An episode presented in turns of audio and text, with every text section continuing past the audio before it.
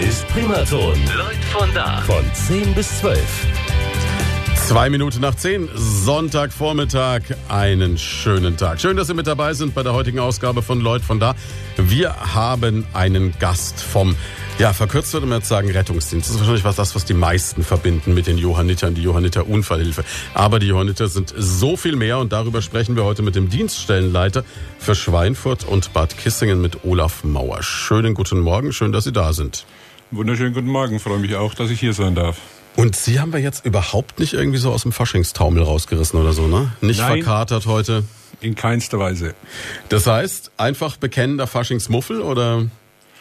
Äh, ja, ich setze Prioritäten woanders. Es war, es war sehr, sehr diplomatisch formuliert. Das heißt, wie sind diese Tage für Sie? Zu Hause bleiben und sagen, ich will nichts davon hören? Oder? Naja gut, sagen wir so, der Faschingsdienstag, das ist immer wieder das Highlight und da werde ich auch nicht drauf verzichten, auch wenn man die Linie dadurch leicht schädigt, das gute fränkische Kesselfleisch. Ah, natürlich, das gehört natürlich dazu. Und dabei haben wir vor der Sendung gerade noch drüber gesprochen, dass äh, gesunde Ernährung auch für Radiomoderatoren mal eine gute Idee wäre, womit er vollkommen recht hat, Herr Mauer. Ja, nichtsdestotrotz, ähm, ich denke, der Dienstag wird natürlich auch, gerade für die Schweinfurter Johanniter, wieder auch Großkampftag in Bezug auf Einsatz geschehen, oder? Ja, ich denke, in den letzten Jahren hat sich also gezeigt, dass in Schweinfurt eigentlich eine ruhige Lage vorherrscht. Okay. Natürlich, wenn die Menschen, die den Faschingszug besuchen, auch dementsprechend Vorsicht walten lassen, gerade bei den Kindern, wirklich zu schauen, dass die nicht zu nah an den Zug rankommen, um hier eventuell von einem Fahrzeug äh, erfasst werden, dann dürfte nichts passieren und nicht wie die Wahnsinnigen auf diese Kamellen zustürzen, um ein Bonbon zu ergattern und die Kinder da ruhig oder den Kindern ruhig den Vortritt zu lassen. Ja, und dann ist natürlich, glaube ich, eine Sache, die auch noch gut ist, die in den letzten, seit einigen Jahren ja jetzt inzwischen auch schon vorgeschrieben ist, das äh, Alkoholverbot auf den Wägen. Finde ich richtig gut. Das war an der Zeit. Ne? Das ist ja teilweise ausgeartet. Ich kann mich da aus Würzburger noch dran erinnern, dass teilweise hinter dem Hofbräuwagen Scharen von jungen Menschen hergelaufen sind fürs Freibier und das ist teilweise böse ausgegangen. Aber wir wollen ja heute eigentlich gar nicht so federführend über Fasching reden, sondern über die Johanniter. Und ähm, ich habe festgestellt bei der Recherche, dass sie der älteste Ritterorden überhaupt sind, der sich als geistlicher Ritterorden so ein bisschen den Menschen widmet. Und jetzt könnte man natürlich sagen, ähm, schildern Sie uns noch mal eine kurze Geschichte der Johanniter. Gut, wir haben zwei Stunden Zeit, da kommen wir wahrscheinlich ungefähr bis zu den Kreuzzügen, wenn wir es ausführlich machen, ne? Ich denke, die Kreuzzüge fassen wir nur in kurzen Schritten Mhm. und gehen dann lieber auf das aktuelle Zeitgeschehen ein. Da haben wir mehr davon. Aber es ging wirklich schon los um 1100 irgendwas, ne? 1099. Die Heere der Kreuzfahrer, äh, damals Jerusalem eroberten, bestand dort längere Zeit im Endeffekt äh, ein geweihtes Hospital, Johannes dem Täufer geweihtes Hospital, in dem die Laienbrüder barmherzige Dienste an armen und kranken Bildern verrichteten. Dieser Laienbruderschaft schlossen sich damals die christlichen Ritter bei ihrem Einzug in Jerusalem an. Das heißt, also man kann sagen, die Johanniter kommen also von Johannes dem Täufer. Da ist der Name dann im Endeffekt begründet. Ist das so richtig? Richtig, äh, wie unser ja, Symbol, unser Achtspitz, die acht Seligpreisungen darstellt. Also wir sehen hier die äh, Werte, die christlichen Werte wollen wir natürlich auch weiter hochhalten und weiter auch verbreiten. Das heißt, das findet sich auch bis heute in einem, ja doch, muss eigentlich sagen, modernen Wirtschaftsunternehmen dann irgendwo auch viel. Ja? Zweifelsohne. Ohne ging es leider nicht. Wir bekommen keine staatlichen Zuschüsse. Alles, was wir arbeiten, ja, äh, müssen wir von Hand tun und natürlich unsere Dienstleistungen dementsprechend auch anbieten. Gute Dienstleistungen, wo wir sicherlich nochmal auf das eine oder andere drauf zurückkommen. Zweifellos. Ich habe mir mal das Programm angeschaut, was in Schweinfurt alles geboten ist. Das ist wirklich unglaublich. Das bedeutet aber wirklich, Sie bekommen zum einen natürlich Spenden von Menschen oh, als eingetragener Verein, der gemeinnützig ist, denke ich. Und dann ist es natürlich auch so, dass Sie halt äh, für Ihre Arbeit Geld erlösen. Aber das heißt, Sie müssen das wirklich, es ist nicht so, dass Sie jetzt aus dem Steuertopf äh, mal ein paar Millionen bekommen. Irgendjemand sagt, Mensch, die machen einen guten Job, den geben wir mal was. Nein, wir bekommen keine Steuermillionen, wie Sie es gerade richtig festgestellt haben. Wir aus unserem wirtschaftlichen Zweig, die erwirtschafteten Gelder, die sind für uns die Basis unseres Seins und Bestehens. Und Spendengelder selbst, ja, wir bekommen hin und wieder eine kleine Einzelzuwendung. Wir würden uns natürlich über mehr sehr, sehr freuen. Und, aber ansonsten müssen wir alles erwirtschaften. Hat natürlich vielleicht auch auf der anderen Seite den Charme, dass man unabhängig ist. Ne? Ja, absolut. Also es ist natürlich auch wieder in gewisser Weise vielleicht irgendwo ein Vorteil, auch wenn es jetzt vielleicht nice to have wäre, zu sagen, man bekommt ein bisschen was vom Staat. Ja, ich denke, ähm, wir die Anschaffungen in vielen Bereichen wie äh, Katastrophenschutz, äh, Ausstattung der Helfer, ich denke, Ehrenamt wird noch einen großen Teil vielleicht von unserem heutigen Gespräch mhm. einnehmen, wo es immer wichtiger wird, diese Ausstattung, die medizinischen Untersuchungen etc. pp., was alles dranhängt, wird von uns selbst finanziert. Wie viele Ritterorden steckt denn heute jetzt überhaupt noch drin? Also haben Sie jetzt noch irgendwo als Dienststellenleiter ein Schwert und eine Rüstung? Nein, wir arbeiten nicht mit Schwert und Rüstung, aber der Ritterorden steckt bei uns tief mit drin. Also unser Arztbeauftragter für Schweinfurt, Druckses von Wetzhausen, ist selbst Ritter und wir pflegen eine tiefe, innige Verbundenheit mit der Subkommende Franken, die uns auch alle Jahre zu unserem Gottesdienst am 24. Juni besucht. Jetzt habe ich auch festgestellt, dass äh, gerade so in den, in den ganz hohen Positionen bei Ihnen dann auch immer wieder Leute, da finden sich Prinzen, da finden sich Truchs, also wie wir gerade gehört haben. Also äh, ist das, muss, muss man adlig sein, um Chef der Johanniter zu werden? Ähm, ja, warum fragen Sie mich das? ja, vielleicht, vielleicht streben Sie es ja noch an und, und äh, ich glaube, Sie sind nicht Graf Mauer, ne? Nein, nein, nein. Ähm, ich sage ja, es ist diese Historie, die hm. entstanden ist innerhalb der JUH, ähm, wo wenn man das zeitliche Geschehen betrachtet nach den Weltkriegen, den mhm. Aufbau der Johanniter 1952, wer die Vorreiter waren und daher begründet sich auch die Historie. 1952 ist schon so ein Stichwort, denn das ist das Gründungsjahr der Johanniter Unfallhilfe. Da begann eigentlich so, wenn man so möchte, das, was wir als modernes Johanniterwesen eigentlich kennen, wo jeder sagt, okay, die Rettungswägen, die Notarztfahrzeuge, die so durch die Gegend fahren, das ist ja, glaube ich, das, was den Leuten als erstes in den Sinn kommt, oder? Richtig. Und die Ausbildung und Aktivitäten in Erste Hilfe, die Aufbauphase war, kann man sagen, von 1952 bis 1960. Äh, ich denke, hier war das, ja, die pragmatische, die Briten unter dem Druck der politischen Hochspannung und in einer klaren Erkenntnis einer völligen Unterversorgung der deutschen Bevölkerung im Kriegs- oder Katastrophenfall damals waren und der Johanniterorden als Partner zur Abhilfe des Dringlichkeitsbedarfs in Erste Hilfe für sehr geeignet hielten. Dies war auch von großem Einfluss auf die Haltung der Behörden der jungen Bundesrepublik. Im Jahr 52 wurde dann mit der ersten äh, Erste-Hilfe-Ausbildung in Flensburg begonnen. Der Schwerpunkt der Aktivitäten war im Anschluss Niedersachsen. Genaue Zahlen über die Ausbildungsleistung damals habe ich nicht, aber es waren circa 160 Kurse 1953 mit circa 4000 Teilnehmern. Und es hat Bestand in unserer heutigen Zeit. Wir bilden jährlich mehrere tausend Menschen in Erste Hilfe aus.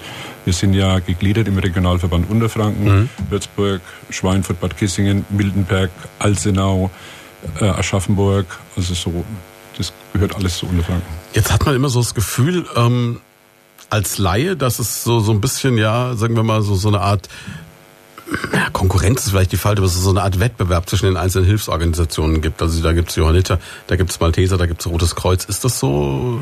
Nee. Also es gibt keine Konkurrenz. Wir haben ein sehr freundschaftliches Verhältnis mhm. miteinander. Die Kollegen auch gerade draußen im Außendienst das eine oder andere schwierige Situation meistern müssen und das schaffen wir nur gemeinsam. Sicherlich hat jeder wirtschaftliche Interessen, ja, aber wir haben pflegen ein freundschaftliches Verhältnis. Also das sieht man ja auch manchmal, wenn man so einen Notarztwagen sieht, wo dann die Wappen aller Hilfsorganisationen drauf sind. Also da gibt's auch Zusammenarbeit. Jetzt heißt unsere Sendung ja Leute von da. Das heißt, wir wollen auch immer so ein bisschen unsere Gäste persönlich kennenlernen. Und Sie haben eine ganz interessante Vita hinter sich, habe ich festgestellt. Denn Sie sind seit 1977 schon ähm, bei den Johannitern aktiv. Das heißt, Sie haben quasi irgendwann gesagt, okay, ich will da von klein auf mehr oder weniger dabei sein. Also Auslöser für meinen Werdegang bei den Johannitern war meine Schwester, die in der Schule den Erste-Hilfe-Kurs besucht hat mhm. und mir darüber berichtet hat. Und ich mir dann dachte, das ist nicht schlecht. Und die Johanniter hatten damals eine Jugendgruppe. Äh, dann haben wir vorbeigeschaut und das hat mir sehr gut gefallen. Und ja, habe dann angefangen, meine Werdegang zu beginnen mit dem Erste-Hilfe-Kurs, häusliche Krankenpflege, im Anschluss dann 1978 Rettungssanitäter ja, und so ist es weitergegangen. Und Rettungssanitäter 78, haben Sie mal im Vorgespräch erzählt, einer der jüngsten in ganz Bayern, ne? Ja, mit den Kollegen zusammen. Wir waren damals zarte 16 Jahre alt. Das heißt, mit Rettungswagen fahren, also selber fahren war da noch nichts, ne? Nein, also damals waren die Bedingungen noch etwas anders. Da konnte man noch als dritter Mal mitfahren, mhm. aber dann eigentlich spätestens dann mit dem 18. Lebensjahr und ein Jahr dann Führerscheinpraxis, dann seit dieser Zeit auch selbst aktiv im Rettungsdienst unterwegs gewesen. Was ist da die Triebfeder? Weil ich denke mal, es gibt ja genug Leute mit 16, deren Interessen jetzt komplett anders gelagert sind, mal vorsichtig formuliert. Die fahren jetzt nicht unbedingt ehrenamtlich Rettungsdienst, die äh, frisieren eher das Mofa zu der damaligen Zeit wahrscheinlich, gehen vielleicht mal abends dann doch schon mal feiern und äh, schauen den Mädels hinterher. Was jetzt nicht heißen soll, dass sie das nicht getan haben, aber es äh, ist ja trotzdem die Frage, inwieweit ähm, man sagt, okay, äh, galt das damals als, als in Anführungszeichen als cool oder war das einfach wirklich innere Überzeugung zu sagen, ich will das machen? Es war innere Überzeugung, ich will das machen. Bei den ersten Diensten einfach den Menschen zu helfen, war für mich die Triebfeder und ich habe mich immer wieder darauf gefreut, immer wieder was Neues, neue Menschen kennenzulernen, den Menschen zu helfen, Not zu lindern. Ja, es ist äh, schwierig zu umschreiben. Es war also keine persönliche Sache, wo ich jetzt sagen könnte, äh, um Anerkennung zu genießen. Nein, in keinster Weise. Wer dieses Ehrenamt verrichtet, und ich denke, auch in der heutigen Zeit noch Bestand hat, weiß, wie viel Entbehrungen da dran hängen. Also das heißt, Stunden, die man aufbringt, wo es keine monetäre Entschädigung gibt. Also ein wirkliches Ehrenamt und in unserer heutigen Zeit öfters zu hinterfragen ist, was treibt uns denn wirklich? Wie äh, sehen Menschen ihr Leben mit der großen Erwartungshaltung, aber selbst nichts entgegenzubringen. Das heißt zum Beispiel, es brennt irgendwo. Ich nehme jetzt die Kollegen von der Feuerwehr. Jeder erwartet, der Baum stürzt um, das Wasser steht im Keller. Hm, das muss jemand kommt, kommen. Ja. Aber wenn die ehrenamtlichen Helfer nicht wären, würden alle Menschen in ihrer Not alleine dastehen. Also sich selbst mal zu hinterfragen, bin ich nicht bereit, auch einen Teil dazu beizutragen, um dieses System zu, dieses System zu unterstützen. Und es ist ja definitiv so, dass es für jeden irgendwie ein passendes Ehrenamt gibt. Also wenn ich mir so das Portfolio allein der Johanniter anschaue, irgendwas kann jeder machen. Ne? Absolut. Wir suchen immer wieder in der Ausbildung Erste-Hilfe-Ausbilder. Also die Leute müssen keine Angst haben. Sie kommen zu uns, werden von uns ausgebildet um dann Erste-Hilfe-Kurse an die Bevölkerung oder an der Bevölkerung zu halten. Wir suchen Kräfte im Rettungsdienst, im Sanitätsdienst, im Katastrophenschutz, im Hausnotruf-Hintergrunddienst. Also die Palette ist vielfältig. Dürfen mich jederzeit gerne ansprechen. Ich finde ein passendes Amt für Sie im gemeinsamen Gespräch. Kriegen für jeden einen Job bei, ja. um ein Ehrenamt auszufüllen. Jetzt ist es Trotzdem nochmal zurück zu dem 16-jährigen Sanitäter. Ich versuche mir das immer noch vorzustellen. Ist da, wie, wie viel Adrenalin spielt da eine Rolle, wenn dann die Alarmierung kommt, das Blaulicht losgeht? Ja, also ich sage, in jungen Jahren war das Adrenalin noch höher. Ich erinnere mich die ersten Anfänge. Wir hatten damals einen VW-Krankenwagen und hatten einen sogenannten Notarztzubringer. Damals also wirklich noch diesen, diesen runden Bulli, diesen ja. T2, ja? Ja, und wir hatten damals keinen Notarztzubringerdienst und äh, der Kollege hat am Hochfeld gewohnt und es war spiegelglatt und ich springe aus meinem Büsschen raus und mir zieht's die Füße weg. Oh, und selber ja, fast Patient geworden. Äh, ja, so ungefähr und hat dann mit meinen verschmutzten Händen an der Tür geklingelt und Notarzt macht die Türe auf und lächelt mich und sagt, Langsam, Junge. das sind so die kleinen Feinheiten. Aber war immer eine tolle Zeit, eine schöne Zeit. Klar, ich kann mir das natürlich schon vorstellen. Das war natürlich auch noch eine archaische Zeit, also so mit dem VW Bulli loszufahren. Ich, ich habe mal so ein Ding gekauft vom Rettungsdienst äh, mit 18, 19 Jahren, so als eines meiner ersten Autos und kann mich dran erinnern. Also viel Ausstattung und viel Material war da nicht drin. Schnell waren die Dinge auch nicht, ne? aber Sprit gebraucht haben sie ohne Ende. Ich hatte also einen guten Lehrmeister. Ich weiß nicht, ob er vielleicht zuhört. Ich sage auch mal seinen Namen. Das war der Michael Kohl war damals Hauptamtlicher und er hat immer gesagt, du brauchst eins im Rettungsdienst. Benutzt deine Ohren, benutzt deine Augen, benutzt deine Hände. Und es hat mir wirklich viel gebracht, einfach zu sagen, ich brauche erstmal keine Geräte, sondern wenn ich zum Patienten hinkomme, dem Menschen, der Hilfe bedarf, einfach mit ihm zu reden. Ja, währenddessen Impuls zu fühlen, ihn anzuschauen. Also unwahrscheinlich viele Parameter, wo ich mir schon ein Bild machen kann, was der Mensch für eine Krankheit, für ein Leiden hat. Und ja, und dann kommt die Apparatur. Das bedeutet aber auch in dem Moment, wenn so ein Alarm kommt, spielen wir das Ganze mal gedanklich durch, dann wissen Sie eigentlich noch nicht besonders viel. Sie wissen, wo Sie hin müssen und Sie wissen vielleicht, da ist jemand bewusstlos, da ist jemand gestürzt, da gab es einen Autounfall, aber mehr ist nicht. Genau. Also die integrierte Leitstelle Schweinfurt nimmt zum Beispiel die Notrufe auf, mhm. wird ein Meldebild erarbeitet nach der Befragung des Anrufers. Die versuchen das schon ziemlich rauszuhören, was denn... Wobei da wahrscheinlich irgendjemand in der Ausnahmesituation mords aufgeregt dasteht und am Telefon sich auch nicht mehr so recht zu helfen genau. weiß. Genau. Ne? Und deswegen ist es immer ganz wichtig, Ruhe zu bewahren. Der Disponent muss diese Informationen abfragen, um schnell und gezielt helfen zu können. Mhm. Es bringt nichts laut zu werden, es bringt nichts hektisch zu werden. Die Kollegen arbeiten schnell, zügig und gewissenhaft. Also immer diese Zeit nehmen und immer eine Rufnummer parat. Gerade in der Aufregung wird oft vergessen, welche Rufnummer haben wir denn? Ja, Dass man zurückrufen kann genau. oder irgendwas was, ja. ja. Und äh, dann bekommen Sie die Alarmierung, geht's rauf aufs Auto, heute wahrscheinlich inzwischen deutlich modernere Fahrzeuge glücklicherweise. Und dann geht's los. Richtig. Also es geht digital. Wir sind ja zwischenzeitlich im digitalen Zeitalter angekommen mit Digitalfunk. Die Daten werden überspielt auf dem Display, wo also alle Informationen dann schwarz auf weiß vorliegen. Das heißt, die Leitstelle sagt Ihrem Navi im Auto, wenn ich mir das so verkürzt vorstellen will, wo es genau hingeht. Das heißt, Sie genau. überlegen nicht, man muss ich links, rechts, sondern Vollgas. Richtig. Ja, Vollgas nicht. Vollgas, ja, das wäre die nächste Frage gewesen. Ne? Man hat ja dieses Bild als Leit, dass man sagt, okay, super, und jetzt Blaulicht und Sirene an und dann gib ihm, ne? Nein, wir arbeiten bzw. schulen uns, alle unsere eingesetzten Kräfte auf dem Fahrzeug im defensiven Fahren. Man kann gar nicht so viel Zeit rausholen, wie man meint, durch Geschwindigkeit wettzumachen. Das Martinshorn und äh, Blaulicht hat für uns einfach den Vorteil, diese Engstellen innerhalb kürzester Zeit zu überwinden. Das heißt, über Ampeln, Kreuzungen, zu kommen Kreuzungen so. bei Stau durchzukommen. Äh, der Geschwindigkeitsvorteil ist nicht so hoch. Es ist dieser Vorteil, hier diese Barrieren zu überwinden. Bei der Gelegenheit gleich nochmal der Appell, der gar nicht oft genug kommen darf. Rettungsgasse und aus dem Weg fahren. Wie verhalte ich mich denn jetzt wirklich richtig? Ja, also was ich immer wieder feststelle, äh, teilweise kopfloses Verhalten, dass mhm. die Leute auf den Gehsteig hinaufrasen und dann anrufen und meinen, sie würden von uns noch ein Geld bekommen, weil sie sich die mhm. Felge kaputt gefahren haben. Mhm. Nein, das gibt es nicht.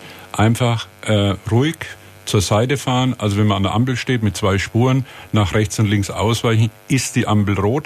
Bitte keine Angst, Sie dürfen auch in die Kreuzung reinfahren, unter gewisser Vorsicht natürlich, mhm. zumindest so, dass das Fahrzeug hindurchfahren kann. Nicht Weil viele storch. bleiben dann panisch stehen genau. und sagen, ich fahre da jetzt nicht rüber, um genau. Gottes Willen. Ne? Also das kostet uns unnötige Zeit. Also wirklich in den Kreuzungsbereich auch reinfahren, um den Fahrweg frei zu machen. Und selbst wenn ich jetzt eine der beiden Ampeln in Schweinfurt, ich glaube es sind genau zwei mit Fotoapparat erwische, dann würde man das dementsprechend anhand der Einsatzdaten noch auswerten können. Genau. Wenn da was kommen könnte, könnten Sie sagen, am so und so viel, um so und so viel Uhr war ein Rettungsfahrzeug, das sicherlich dann auf dem Bild zu sehen ist, beziehungsweise halt bei der äh, integrierten Leitstelle nachzufragen, wo man die Einsatzdaten und das dann auch bestätigt bekommt.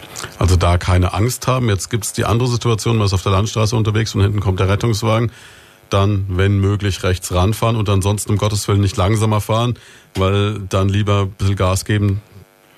Ja, beziehungsweise doch langsamer zu fahren, weil für okay. uns ist es manchmal schwierig, wenn wir dann einen vor uns haben, der meint, er muss jetzt immer schneller fahren, ja, dann passiert dem noch was auszusehen. Okay. Mhm. Also das ist nicht unbedingt, lieber dann wirklich rechts ranfahren, zu schauen, an der geeigneten Stelle den Rettungswagen dann vorbeizulassen. Und einmal mehr die Rettungsgasse erklärt. Ich meine, jeder kann es inzwischen eigentlich auswendig, aber man kann es nicht oft genug sagen. Ne? Ja, ich denke, man sollte sich immer wieder verinnerlichen, verinnerlichen gerade als Kraftfahrer auch auf den Autobahnen. Also wenn man merkt, es bildet sich ein Stau, dass man schon vorsorglich einfach nach links fährt. Also wenn man auf der linken Spur fährt, um im Endeffekt den mittleren Fahrweg freizumachen und die anderen natürlich nach rechts. Ist für alle das Sinnvollste. Ne? Tja, jetzt ähm, weiter. Dann haben Sie es hoffentlich durch den Verkehr geschafft. Dann kommen Sie an. Dann müssen Sie sich erstmal einen Überblick verschaffen, was eigentlich los ist. Ja, es kommt immer darauf an, welche Situation, welches Meldebild wir haben. Haben wir einen Verkehrsunfall, haben wir einen häuslichen Unfall, äh, internistisches Geschehen. Also es gibt ja verschiedene Bereiche, wo wir zum Einsatz kommen. Also eigentlich die komplette medizinische Bandbreite, ja. Bandbreite ja. Und habe ich ähm, einen Unfall auf der Autobahn mit mehreren Verletzten, dann ist erstmal die Erstsichtung zu sehen, was habe ich an Verletzten, dementsprechend Kräfte und Material nachzuordern. Dann äh, es gibt verschiedene ähm, Helfer, also das heißt zum Beispiel der Einsatzleiter Rettungsdienst, der kommt zum Einsatz mit bis zu einer Schadenslage von zehn Personen. Mhm. Über zehn Personen ist es der organisatorische Leiter, also Großschadensereignisse. Heißt, die wickeln den Einsatz vor Ort ab um hier als verlängertes Bindeglied zur Rettungsleitstelle, also integrierten Leitstelle zu arbeiten, um diese administrativen Tätigkeiten von den Rettungskräften wegzunehmen. Also es ist wie so ein Koordinator vor Ort, mhm. der sich um alles kümmert. Der also dann auch zum Beispiel sagt, okay, der ist jetzt am schwersten verletzt, zu dem gehen wir zuerst hin, dann der, der, der, der also den Sanitätern die Entscheidung abnimmt. Muss man natürlich auch einen kühlen Kopf bewahren, ne? Ja, da kommt dann wieder der leitende Notarzt dazu. Also es ist unwahrscheinlich verzwickt. Der leitende Notarzt mit den Orgel zusammen, die machen dann die Sichtung, beziehungsweise von Kollegen.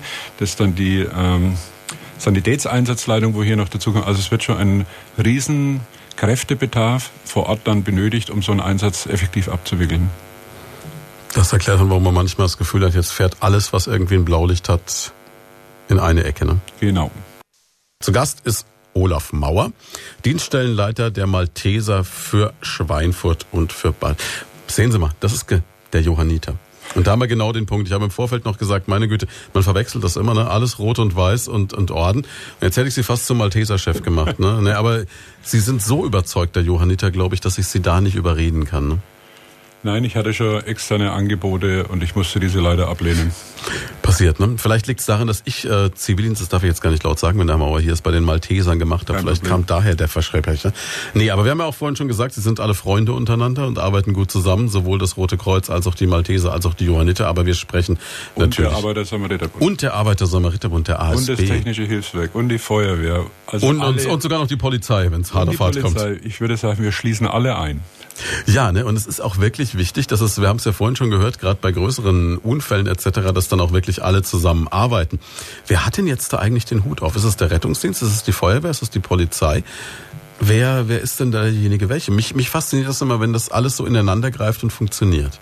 Ich denke, jeder hat seine Fachrichtung. Mhm. Die Polizei zur Sicherung, der Gefahrenabwehr, das heißt, auf Autobahnen äh, Straßen dicht machen, dafür zu sorgen, dass der Verkehr vorbeiläuft, Rettungsdienst, der Rettungsdienst, äh, technische Maßnahmen, die Feuerwehr, das technische Hilfswerk.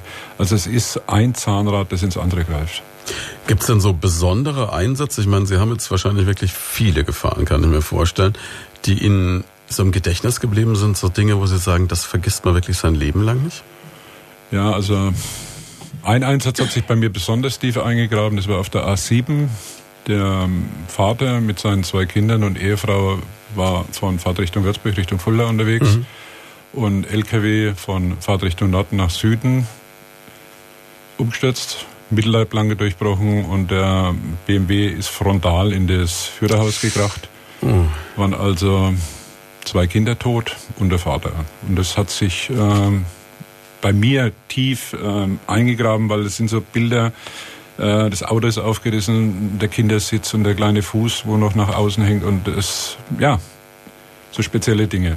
Wie wird man mit sowas jetzt fertig? Weil ich kann mir jetzt, also wir hatten auch schon Notfallseelsorger hier in der Sendung und ähm, die haben dann gesagt, okay, es ist teilweise wirklich schwierig und man muss dann Strategien entwickeln, aber solche Bilder, wird man die jemals wieder los? Ja, also man hat all die schweren Verkehrsunfälle, ähm, die Menschen, die leider ums Leben gekommen sind, die hat man vor Auge. Es gibt also all lustige Geschichten. Es klingt jetzt paradox, aber doch, auch der Tod kann eine lächelnde Seite haben. Und ähm, aber Nichtsdestotrotz, man muss damit umgehen, man muss es kompensieren können. Wir haben verschiedene Tools, also auch in den Gruppen oder intern bei uns, wenn einer eine Belastung spürt, soll er offen drüber reden. Mhm. Also wirklich damit umzugehen und nicht zu sagen, ich bin der große, harte Rettungsheld, ich mache das schon. Nein, offen angehen und zu sagen, ich habe ein Problem, das verfolgt mich, das gibt mir nach. Also das heißt, äh, die psychische Belastung, die ist in dem Fall nicht da, aber man, man verliert die Bilder nicht. Mhm. Ja, aber äh, es ist präsent, also es ist im Hinterkopf eingebrannt. Gibt es da manchmal den Moment, wo man sagt, um Gottes Willen, das tue ich mir nicht mehr an? Nein. Ich denke, wir müssen uns einer Sache bewusst sein. Wir kommen auf diese Welt und wir gehen von dieser Welt. Wir hatten am Anfang schon mal darüber gesprochen, einfach zu sagen, jeden Tag bewusst zu leben. Ist nicht immer machbar, aber im Großen und Ganzen sollte man sich das jeden Tag aufs Neue zurückrufen und zu sagen, was mache ich hier? Die Ruhe und die Zeit zu finden, einfach sich zurückzulehnen, an die Familie zu denken, an die Kinder zu denken, eigentlich an die Menschen, die uns nahe stehen. Und Leben einfach bewusster leben. Die Minute, die vergangen ist, ist nicht mehr wieder einholbar. Wobei ich natürlich denke, dass wir alle, oder jetzt gut, ich weiß nicht, wie es Ihnen da geht, aber dass, dass viele von uns, sagen wir es mal so, sehr gut darin sind, das äh, erfolgreich zu verdrängen. um es mal vorsichtig zu formulieren.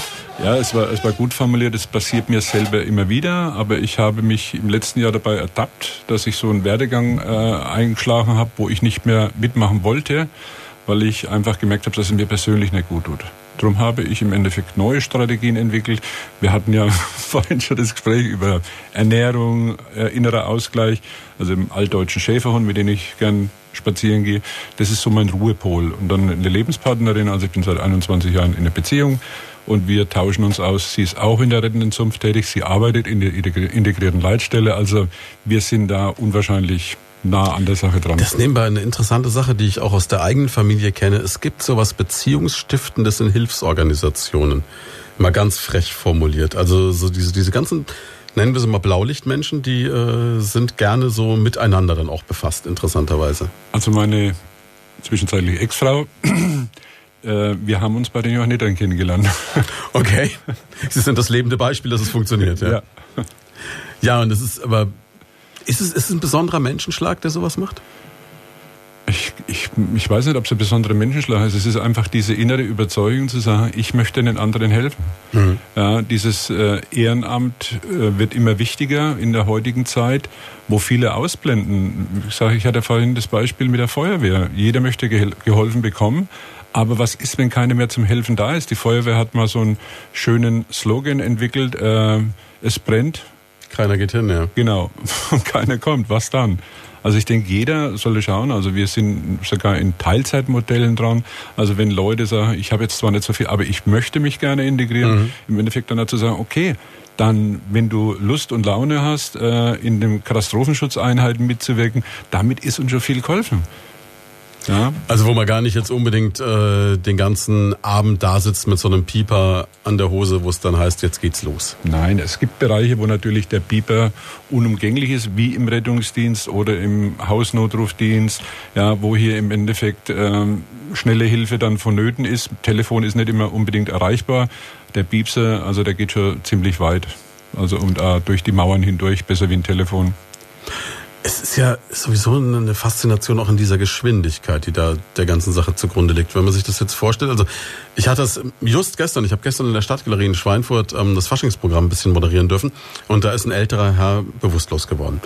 Und äh, dann haben wir so auf die Uhr geguckt und dann waren es keine, lass uns zehn Minuten gewesen sein maximal, von dem Moment, wo das passiert ist, bis ein Rettungsdienst da war und sich um diesen Menschen gekümmert hat. Also das geht schon wirklich flott.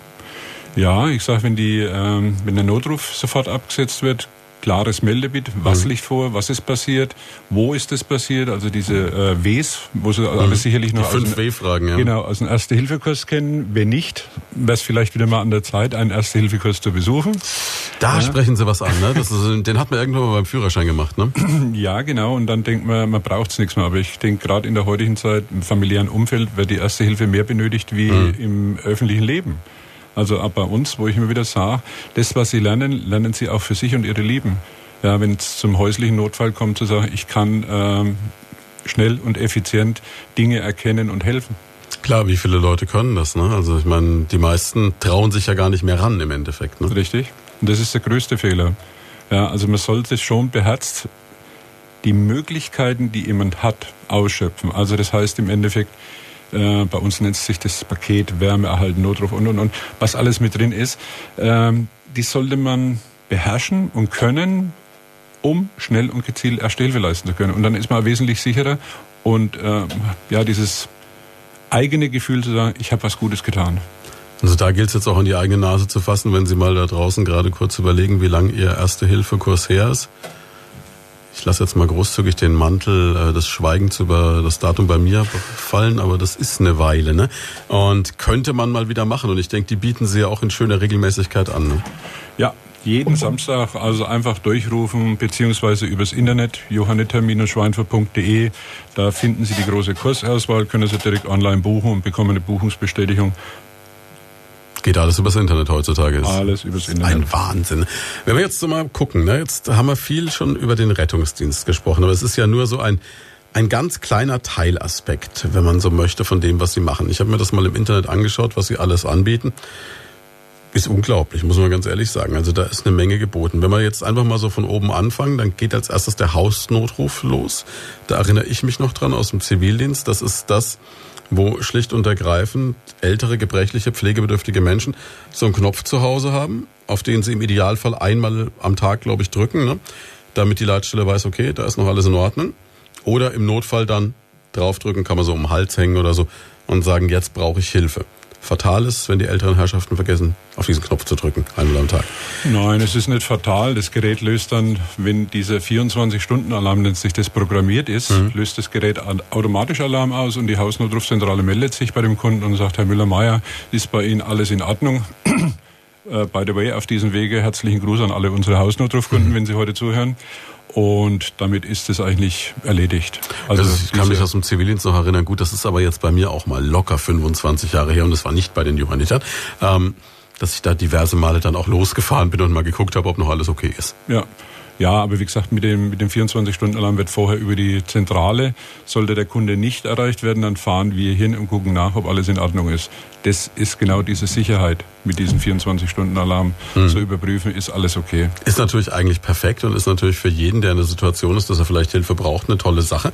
Das Ganze funktioniert, glaube ich, nach wie vor so, dass dann ein Hausschlüssel auch bei Ihnen in der Zentrale hinterlegt ist. Das heißt, Ihre Hilfskräfte müssen nicht die Tür aufbrechen oder so, sondern die kommen an, klingeln natürlich erst. Wenn keiner reagiert, würden sie die Tür aufmachen. Richtig, genau so ist es. Und ähm, nur so kann man auch schnell und gezielt erste Hilfe leisten, um zu sehen, oder ist alles in Ordnung. Beziehungsweise wir hatten auch schon Situationen, wo die Tür dann von innen nochmal separat verschlossen war oder blockiert, dass dann doch die Türe aufgebrochen werden mhm. musste. Also abends beim Zuschließen dann bitte wirklich den Schlüssel abziehen. Sonst wird es schwierig. Wir, sonst wird schwierig reinzukommen. Ne? Und für wen eignet sich das jetzt? Ist das nur was für den Hochbetagten? Nein, wir haben auch Hausnotrufgeräte bei Kindern und Jugendlichen mit schweren Erkrankungen, um im Notfall wirklich schnell und gezielt Hilfe rufen zu können. Also ist nicht nur der Senior natürlich sehr empfehlenswert, wenn sie alleine leben oder ähm, ja, chronische Krankheiten vorhanden sind, wo öfters mal schnell die Hilfe benötigt wird, dann vergisst man in der Aufregung die Notrufnummer und, und, und. So drücken Sie auf den Knopf. Es wird eine freisprechende Verbindung zur Hausnotrufzentrale aufgebaut. Die Kolleginnen und Kollegen fragen dort ab, was ist passiert, was liegt vor. Oftmals ist es nur ein Sturz, dass man sich äh, aus eigener Kraft nicht mehr, äh, ja, einfach nicht mehr hochkommt. Dann kommt unser Technik, äh, was heißt Techniker, der Bereitschaftsdienst und checkt im Endeffekt, ob ihnen was passiert ist und hebt sie wieder auf. Also wir haben moderne Hebekissen, also die werden mit äh, Luft hochgepumpt, also, also ganz tolle Sache. Und hat natürlich auch den Vorteil, klar, wie Sie es gerade beschrieben haben, man stürzt in der Wohnung, man kommt vielleicht nicht mehr zum Telefon, würde anders, wer weiß, wie lange da liegen, das könnte fatale Folgen haben. So ist einem natürlich schnell geholfen. Richtig. Und deswegen, ich sage immer, in diesen Handsender, also der ist ja wasserdicht, egal was Sie tun, immer dran lassen, auch beim Duschen, Baden, der ist absolut ja, wasserdicht. da kann es ja gefährlich werden. Ne? Genau, wenn man wegrutscht, dass da nichts passiert. Wer kann jetzt alles Hausnotrufkunde werden? Jeder.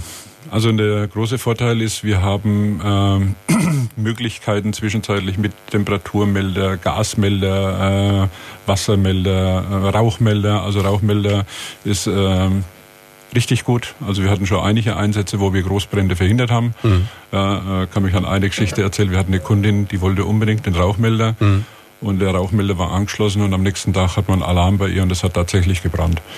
Und Verrückt, oder? sie hatte äh, eine Leselupe im Wohnzimmer und die Sonneneinstrahlung mit der Leselupe hat die Couch in Brand gesetzt. Und das war, also als wäre eine Fügung Auf des, sowas Fügung kommt auch kein Mensch, ne, nee, dass sowas passieren nicht. könnte. Ja. Verrückt, ne? Ja, dann machen wir gleich mal weiter von oben runter. Mobilnotruf ist äh, das Mo Gleiche, nur für unterwegs. Genau, Mobilnotruf ist für unterwegs, also wenn Sie rüstig sind und noch viel laufen gehen, aber trotzdem zu sagen, ich möchte einfach die Gewissheit, mhm. wenn ich unterwegs bin, dass mir geholfen wird, wenn was passiert. Also es geht mit äh, GPS-Koordinaten. Einfach bei uns anrufen, wir informieren Sie gerne. Das heißt, Sie müssen auch gar nicht sagen, ich liege da oder da oder ich bin Nein. da oder da, sondern Sie sehen dann, wo derjenige ist. Ne? Genau. Also natürlich ist es hilfreich, eine kurze äh, Beschreibung, wenn Sie noch sprechen können. Mhm. Ja, ansonsten äh, geht es über GPS.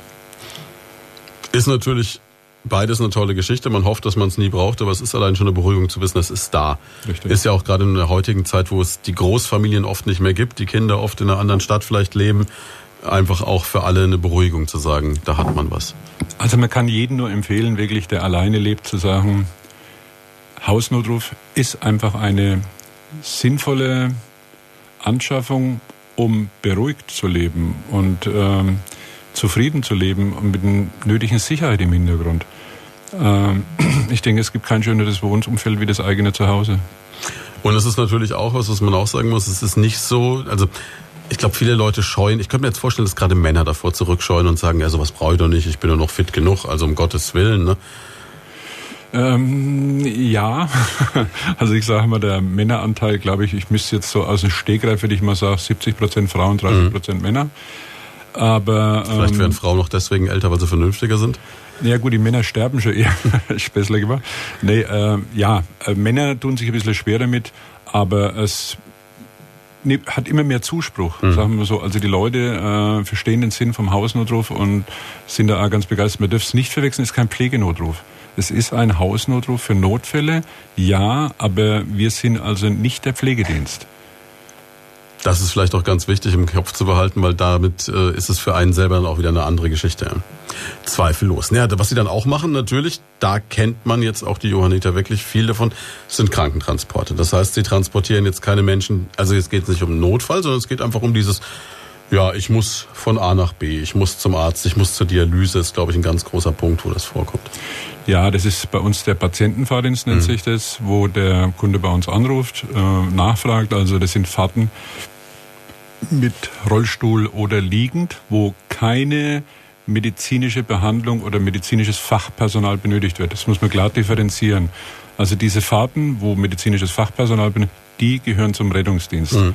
Wir selbst als Johanniter in Schweinfurt betreiben den Patientenfahrdienst. Das heißt, Sie müssen äh, zur urologischen Praxis, äh, können nicht allein die Treppen hoch oder Sie sind äh, im, sitzen im Rollstuhl oder sind ein bisschen liegen transportiert. Diese Fahrten machen wir natürlich auch. Und da kann es jetzt zum Beispiel aber auch vorkommen, das kenne ich jetzt noch aus dem Zivildienst, dass jemand die Kinder besuchen möchte oder äh, mal in Urlaub möchte und auch selbst dafür eignet sich dann so ein Patientenfahrdienst. Genau. Also ich habe mal eine alte Dame nach Schloss Neuschwanstein gefahren, war super. Ja, na gut, wir haben öfters mal Verlegungsfahrten, die dann mhm. weiter weggehen, weil die Kinder jetzt zum Beispiel in einem anderen Ort wohnen und die Eltern dann doch gern bei sich hätten und dann passiert es schon mal, ja. Ja, und dann gibt's noch den Punkt Blut- und Organtransporte. Ja. Das klingt jetzt auch total spannend. Ähm, ja gut, Organfahrdienst. Natürlich nimmt leider die Zahl der Organspender drastisch ab. Bin selbst öfters unterwegs, wo hier in Schweinfurt dann eine Organentnahme stattfindet. Ähm, das Organ dann ein Empfänger wird über Eurotransplant ermittelt, der hm. geeignete Spender, und dann muss das Organ dahin.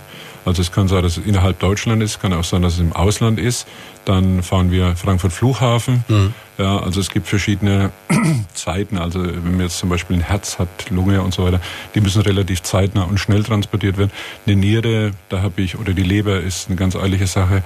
Äh, bei einer Niere, da habe ich mehr Zeit.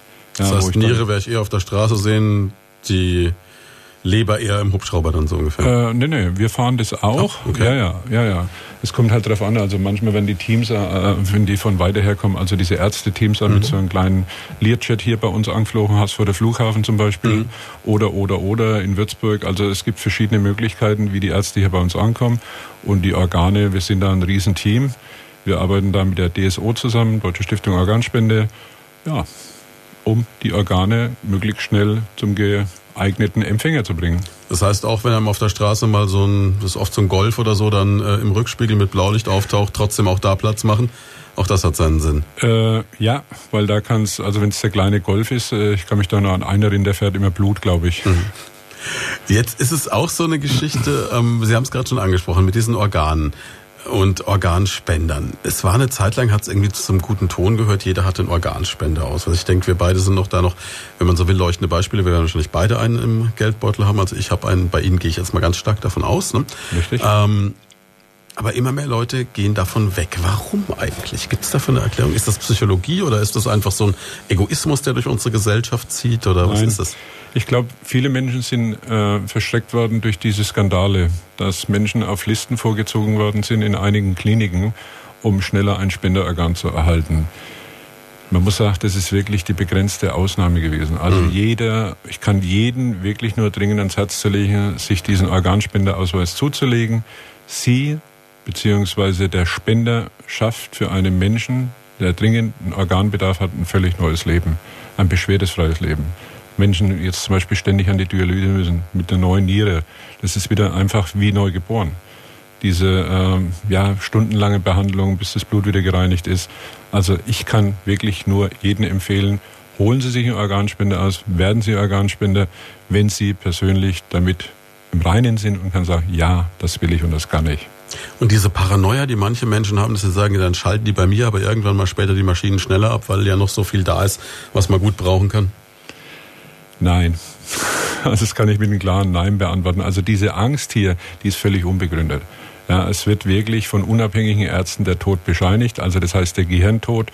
Wenn der Gehirntod eingetreten ist, dann ist Schicht. Mhm. Da kommt nichts mehr. Ja, und dann zu sagen, mache ich nicht oder sind ja die Angehörigen, die dann in erster Linie entscheiden, was passiert, wenn kein Organspendeausweis. Also das kann man nur versuchen, in Gesprächen dann zu lösen. Ähm, ich kann nur appellieren zu sagen, bitte werden Sie Organspender, unterstützen Sie die ganze Sache, um wieder mehr Organe ja, auf dem Markt zu haben. Klingt jetzt ein bisschen äh, komisch, aber es ist so. Mhm. Äh, ich glaube, wenn sie in der Erde vermodern. Ich wollte gerade sagen, es hat keiner was davon, die vollständigste Leiche ja. auf dem Friedhof zu sein. Ne? Richtig. Wir machen nochmal eine kurze Pause, während Sie jetzt gerade mal drüber nachdenken, wo Ihr Organspendeausweis ist oder wo Sie sich vielleicht, kriegen Sie bei jedem Arzt, kriegen Sie in jeder Apotheke, ist überhaupt kein Problem, kriegen Sie auch online nebenbei. Hier ist Primaton, Leute von da, von 10 bis 12. Wir sprechen heute über einen Ritterorden, der sich nicht nur dem geistlichen Dienst, sondern vor allem dem Dienst am Mitmenschen widmet.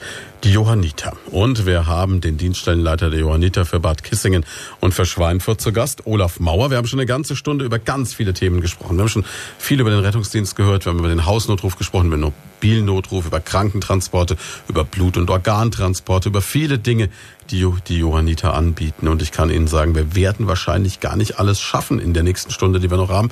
Es gibt so viel, was Sie noch machen. Was ein interessanter Punkt ist noch beim Rettungsdienst, um darauf zurückzukommen. Wir haben uns gerade drüber unterhalten, während äh, Musik lief. Ähm, das Verrückte ist, dass mittlerweile auch wirklich an den Eigenschutz der Retter gedacht werden muss. Das ging ja jetzt ganz groß durch die Presse. Ich weiß, wir haben es auch berichtet und man hat so das Gefühl, das ist ein relativ neues Phänomen, wobei ich gar nicht weiß, ob das Phänomen so neu ist, dass sich mittlerweile die Angriffe häufen. Erst waren es Polizeibeamte, die so ein bisschen im Fokus standen. Mittlerweile sind es auch die Rettungsdienstler, Herr Mauer, die einfach damit leben müssen, dass sie nicht wissen, wenn sie irgendwo hinkommen, ob nicht irgendeiner aggressiv wird. Ja, das ist richtig. Also es ist Gott sei Dank noch die Ausnahme, also hier in Schweinfurt beziehungsweise im Landkreis. Aber es kommt leider auch vor, dass Rettungsdienstkräfte angegriffen werden und sich dementsprechend schützen müssen. Natürlich sehr zum Bedauern der Patienten, die dann hier noch länger auf gezielte Hilfe warten müssen, ist leider für uns nur möglich, dann unter Zuhilfenahme der Polizei in diese Wohnungen oder Einsatzorte vorzudringen. Sie haben vorhin so einen Extremfall beschrieben, wo Sie gesagt haben, Mensch, da, da sind Sie mit dem Rettungswagen vor Ort, reanimieren einen Menschen, versuchen dessen Leben zu retten und äh, ein Autofahrer, der vorbei will und nicht an dem Rettungswagen vorbeikommt, dreht dann völlig durch. Ja, war erst vor wenigen Tagen ist es ja durch die Presse gegangen. Mhm. Also der war hier, Gott sei Dank nicht hier bei uns in der Region. Ähm, die haben einen Patienten reanimiert, also wiederbelebt. Mhm. Und er wollte unbedingt vorbei und ist dann förmlich ausgetickt, hat also auch noch den Spiegel abgetreten von dem Rettungsfahrzeug und, und, und. Also das ist, das ist ein No-Go. Da sage ich immer, liebe Leute, besinnt euch doch mal drauf. Wir sind nicht böse, wir wollen helfen. Egal, ob das die Polizei, Feuerwehr, Rettungsdienst, egal wer hilft, wir wollen helfen. Keine Aggression.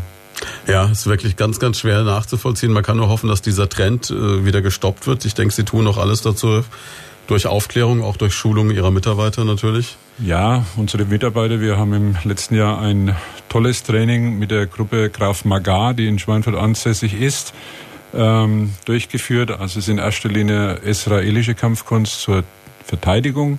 Also es ist keine offensive Kampfsportart, sondern mit wenigen Tipps und Tricks zu lernen, wie kann ich mir einen Angreifer ja, fernhalten, um mich persönlich zu schützen. Und das war wirklich absolut klasse.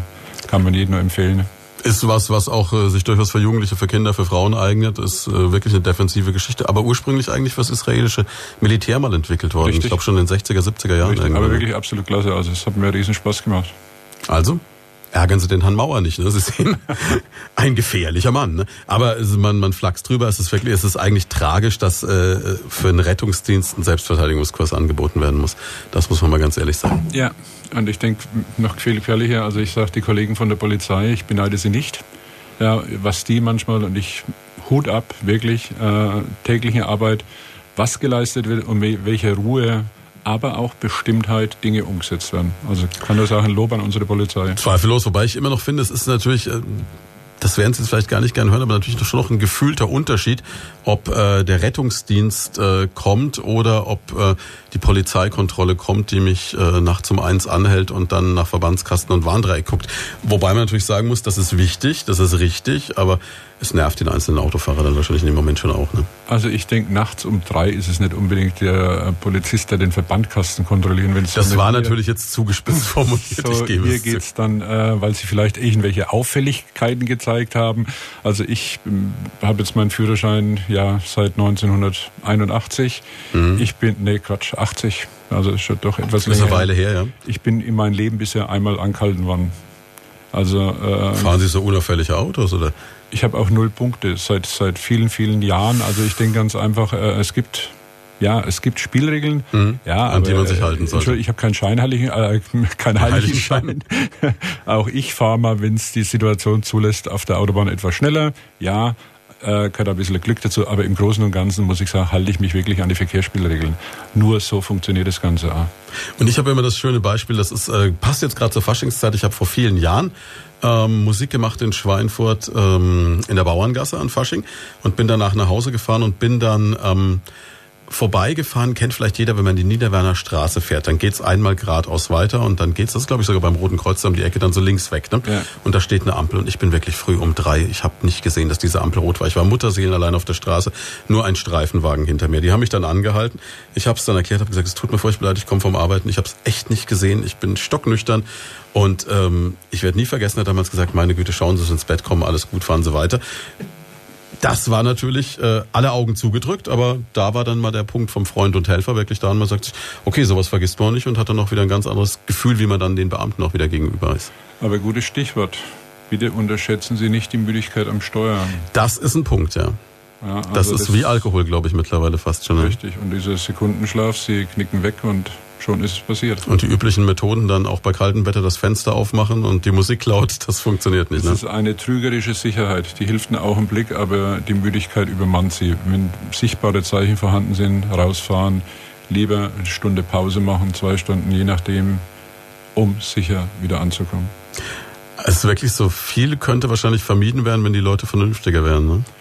Ja, das ist äh, bei vielen Einsätzen, was wir immer wieder feststellen, wo hier leichtfertig mit Spiritus gespielt wird, die Kinder nebendran, dann fängt die Spiritusflasche, dann schmeißt man die weg, dann steht das Kind. Also es gibt so viele Dinge oder einfach diese Unvernunft im Haushalt, äh, es werden die Gardinen gewechselt, da wird aber kein äh, Leiter genommen. Nein, man äh, stellt sich auf das kleine Regal oben drauf. Ja, ich könnte Bücher schreiben, was so alles an kleinen häuslichen Unfällen passiert, einfach durch falsche Handhabung. Also, dass man nicht die geeigneten Mittel nimmt, um eine Tätigkeit zu verrichten. Ist es denn wirklich so, dass die häuslichen Unfälle immer noch in der Mehrzahl sind, auch verglichen mit Verkehrsunfällen etc.? Ähm, ich kann es Ihnen jetzt nicht beantworten, ob mhm. die häuslichen Unfälle, ich müsste, äh, aber äh, ich denke, Gefühlt ist es viel, was? Gefühlt ist es oftmals viel, ja. Ja. Wie ist es denn, was ja auch viele Leute immer so ein bisschen so Skrupel haben, ist ja immer diese Angst, wenn ich jetzt die Johanniter anrufe und mir nicht so ganz sicher bin, ob es wirklich schlimm genug ist, dann rufe ich lieber nicht an, weil es könnte ja Geld kosten. Das ist ja auch so ein Irrglaube, der in der Menschheit verbreitet ist. Das ne? ist ein Irrglaube. Wenn Sie also gezielt Hilfe benötigen, rufen Sie die integrierte Leitstelle an, 112, die Rufnummer. Die Disponenten fragen Sie ab, was vorliegt und kann dann entscheiden, ist es ein Notfall beziehungsweise eine Aufgabe für den öffentlichen Rettungsdienst mhm. oder ist es eine Aufgabe für den kassenärztlichen Bereitschaftsdienst. Also da müssen Sie sich absolut. Und wenn man keinen böswilligen Scherz gemacht hat, dann wird man auch nie eine Rechnung bekommen. Richtig. Und die Scherzer, die spüren es spätestens dann, wenn sie Scherzanrufe ausführen, wenn sie die Rechnung kriegen. Gibt es dann auch noch? Das gibt es hin und wieder mal, ja, aber äh, die elektronischen Hilfsmittel sind zwischenzeitlich so ausgereift, äh, ausgereift, dass man die auch kriegt. Das verblüfft uns immer, ne? Wir haben ja hier, ähm, ist ja auch so eine Geschichte, ähm, wir haben beim Radio eine unterdrückte Nummer. Das heißt, äh, wenn wir irgendeinen Gewinner anrufen von einem Gewinnspiel, dann ähm, soll der nicht sehen, dass das Radio anruft, damit wir das ähm, erstaunlicherweise, wenn man bei der Polizei anruft, die begrüßen einen immer mit Namen, weil ähm, die können das wunderbar umgehen. Weißen auch die wenigsten, ne? Also das, da gibt es schon inzwischen ganz, ganz viele Dinge. Was ähm, jetzt ein Punkt ist, um so ein bisschen weiter zu gucken, was Sie noch alles anbieten bei den Johannitern, der Auslandsrückholdienst. Sowas verbindet man gefühlt immer mit dem ADAC. Machen Sie aber genauso, ne? Das heißt, wenn mir irgendwo im Ausland was passiert und ich dementsprechend versichert bin, dann kann es sein, dass der Jet der Johanniter kommt. Also, wir benötigen für unsere Arbeit auch Fördermitglieder. Mhm. Und dieser kleine Bonus bei unseren Fördermitgliedern ist dieser Auslandsrückholdienst. Also das heißt im Krankheitsfalle, wenn der Arzt äh, im Urlaubsort es für nötig hält, dass der Patient nach Deutschland zurück muss, dann kommen wir. Also die Kunden haben eine Mitgliedskarte, wo auch die Notrufnummer der Alarmzentrale drauf ist. Beziehungsweise, wenn Sie not, könnten Sie auch hier vor Ort bei uns anrufen, wir würden das in die Wege leiten. Aber wichtig wäre die Alarmzentrale, die prüfen das Ganze ab und Sie würden abgeholt. Egal wo. Egal wo. Das ist ein Wort. Das heißt, wenn ich irgendwo Urlaub in der Dominikanischen Republik mache und habe einen Tauchunfall und das Dumme kommt, dann kommen Sie auch dahin. Genau. Also das ist halt, wie gesagt, äh, das kleine Dankeschön für unsere Fördermitglieder, die uns mit ihrem jährlichen Beitrag bei unserer Arbeit unterstützen. Ja, schon Mords Dankeschön. Ich meine, das kann im Extremfall kann das ja eine Riesenlogistik und ein Riesenkostenfaktor werden. Ne? Das möchte man sich gar nicht vorstellen, was da alles auf einen zukommen könnte. Ja, dann gibt's noch ein, was wir haben am Anfang gesagt, Mensch, Sie werden eigentlich nicht aus Steuergeldern etc. unterstützt. Es gibt einen kleinen Sonderfall, wo Sie zumindest die Fahrzeuge gestellt bekommen, haben Sie mir gesagt, das ist der Katastrophenschutz. Das muss man erklären. Damit übernehmen Sie aber eigentlich auch Aufgaben für den Bund. Das heißt, Sie sind in gewisser Weise dann, könnte man sagen, Dienstleister? Äh, Dienstleister in dem Sinne, dass wir sagen, wir helfen den Menschen. Mhm. Also bei Großschadenslagen, das heißt, äh, kann ein Unglück sein, von Wetterart bedingt her, ein Sturm, Häuser abgedeckt, Menschen müssen untergebracht werden, ein Großunfall auf der Autobahn mit vielen Verletzten. Wir haben eine Transportgruppe, also eine sogenannte Schnelleinsatzgruppe Transport mhm. und unseren LKW, der in der Lage ist, 50 Patienten zu versorgen. Ein LKW, der 50 Patienten Ja, also wir haben Zelte auf den LKW und das benötigte Material und dann für 50 Patienten wird es ausreichen, um die erst zu versorgen. Das heißt, Sie bauen so eine Art Feldhospital auf dann. Richtig. So das ist ja auch wieder faszinierend. Ne? Das heißt aber, ähm, das letzte Mal, wo ich jetzt in Erinnerung habe, wo der Katastrophenschutz in dem Sinn mit zum Einsatz kam, woran ich mich erinnere, war diese Geschichte, als die ähm, auf der A7 die Autobahnbrücke zusammengefallen ist. Das war, glaube ich, so, diese Bilder hat wohl jeder noch vor Augen. Da, und das war, glaube ich, so ein Punkt, wo dann auch der Katastrophenschutz dazu kam. Ja gut, das war noch eine Maßnahme, die vom Rettungsdienst abgehandelt wird. Mhm. Äh, ist natürlich ein größeres Schadensereignis. Das, das, was wir vorhin schon besprochen hatten, der organisatorische Leiter, die Transportgruppen, weil mir noch unklar ist, wie viele Verletzte sind mhm. da und und und. Und dafür sind die Leute dann vor Ort, um das rauszukristallisieren und die benötigten Einheiten dann nachzualarmieren. Also es war noch im Rahmen. Noch, noch im Rahmen. Ich fand ja. das schon relativ spektakulär. Gibt es irgendwie, war schon mal, oder gibt es größere Ereignisse, die in der letzten Zeit hier bei uns waren? Puh, in der letzten Zeit, ja gut, das wenn so Betriebsunfälle in den Großbetrieben, da mhm. kann schon mal passieren, dass da die Einheiten ausrücken, weil dann haben wir ja gleich 500, 600 eventuell Betroffene auf einen Schlag. Wenn irgendwas passiert, äh, genau. dass irgendwas austritt, ja. Dämpfe etc. oder sowas. Ja. Aber toi, toi, toi, auch da sind wir in der letzten Zeit eigentlich ganz gut verschont geblieben, glaube ich. Ne? Richtig. Also, ich sage immer, wir leben auf einer Insel in Schweinfurt. Wenn man so bei Extremwetterlagen sieht, äh, außenrum tobt der Sturm, und bei uns weht ein laues Lüftchen. Es ist immer wieder fantastisch. Also, das ist die Legende von der Schweinfurter Trockenplatte doch wahr. Äh, scheinbar. Das, das kriegen wir immer. Das kriegt ja jeder, der bei uns anfängt zu erzählen, dass es hier weniger regnet, weil wir die Schweinfurter Trockenplatte haben. Und ich weiß, weiß mal gar nicht, ob die Legende wahr ist, aber scheinbar scheint was dran zu sein. Dann gibt's was, was wird Ihnen als Besitzer eines altdeutschen Schäferhundes wahrscheinlich recht naheliegen, die Rettungshundestaffel. Ist auch immer publikumswirksam, da ne? findet jeder super. Ja, ich denke, ähm, wenn man die Arbeit, die die Kollegen und Kolleginnen betreiben, also die trainieren bis zu dreimal die Woche an den Wochenenden unterwegs und, und, und, und, und. Äh, ich kann nur sagen, herzlichen Dank an euch alle da draußen, alle ehrenamtlichen Helfer in allen Bereichen. Ich finde es klasse, dass ihr uns unterstützt, weiter so und natürlich auch an all diejenigen, die vielleicht zuhören und Interesse haben, bitte melden Sie sich. Ich würde mich freuen. Aber auf die Hunde zurückzukommen, ist eine sehr hatte langwierige Ausbildung. Ähm, wichtig ist ein hoher Spieltrieb vom Hund. Mhm. Äh, es ist für den Hund ist es ein Spiel, keine Arbeit. Und äh, somit wird er in die Lage gebracht, also Menschen zu finden. Es gibt verschiedene Arten von Hunden. Es gibt den Man-Trailer, also der wirklich über die Geruchssinne die Spur aufnimmt, wie man es aus den Filmen kennt, mhm. der dann hier äh, schaut, wo ist derjenige ins Auto gestiegen und verschwunden. Es gibt den äh, Flächensuchhund. Es gibt dann bei den Flächensuchhunden auch noch den Verbeller. Also das heißt, äh, der sucht ihn und wenn er dann gefunden hat, ähm, ein wenn der im Wald zum Beispiel das Opfer dann aufgefunden hat, mhm. fängt der Hund das Bellen an und dann gibt es den Freiverweiser, also das heißt, der kehrt zurück und, und holt denjenigen welchen. Genau, und zeigt dann an, wo der Verletzte liegt. Also wir haben, äh, ich denke schon vielen Menschen, alle Hundestaffeln, also nicht nur unsere, äh, sicherlich vielen Menschen schon das Leben gerettet. Also ich hatte in äh, der Rönemann-Einsatz, ältere vermisste Person und ja, wir waren eigentlich schon fast durch, haben dann noch eine Pause gemacht und äh, damals von unserer Hundeführerin, der Hund Rusty, hebt die Schnauze und fängt dann das Winseln an und die Hundeführerin sagt, er hat Kontakt. Ja, für mich war das noch ein recht Neues, hm. äh, was Neues und äh, gesagt, ja, ja, Kontakt, der hat wahrscheinlich irgendwas zu fressen gerochen. Hm. Hat Spaß gemacht und auf jeden Fall der Hund ist zweimal im Wald verschwunden, ist nichts mehr gekommen, hat das Bellen angefangen und dann war die Person 200 Meter im Wald drin gelegen. Hätten sie sonst also, nie gefunden wahrscheinlich, ne? Der wäre über Nacht erfroren. Also, wie gesagt, das sind so die praktischen Beispiele und immer wieder auch, dass die Fördermittel, also die Spendengelder, zielgerichtet auch für diese Arbeiten genutzt werden. Also es kostet richtig viel Geld, äh, Ausstattung, Material und, und, und, medizinische Betreuung. Also da geht schon einiges dahin.